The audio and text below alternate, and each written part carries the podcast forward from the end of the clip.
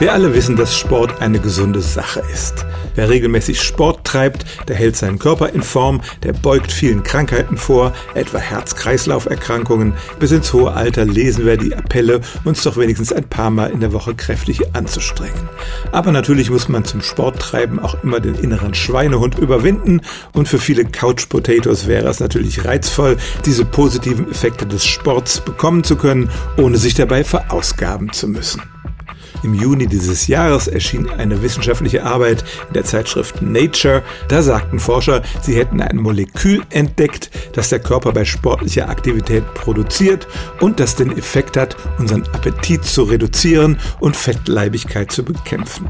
Sie haben das Molekül bei Mäusen isoliert, die ständig in einem Laufrad liefen und haben es dann fetten Mäusen zu fressen gegeben, die vorher überfüttert worden waren. Und siehe da, die fraßen nachher nur noch die Hälfte und wurden wieder schlank. Nun kann ich mir tatsächlich vorstellen, dass diese Forschungen mal zu einem Medikament führen werden, das als Appetitzügler in Diäten eingesetzt werden kann, aber den Sport kann man damit nicht wirklich ersetzen. Es fehlen halt die ganzen Aspekte des Sports, die durch die Bewegung ausgelöst werden, also der Aufbau von Muskeln, aber auch das Training des Herz-Kreislauf-Systems. Von den positiven psychischen Folgen, die der Sport hat, ganz zu schweigen. Also dieses Sportmolekül ist eine interessante wissenschaftliche Entdeckung, aber es ersetzt natürlich nicht die echte sportliche Betätigung.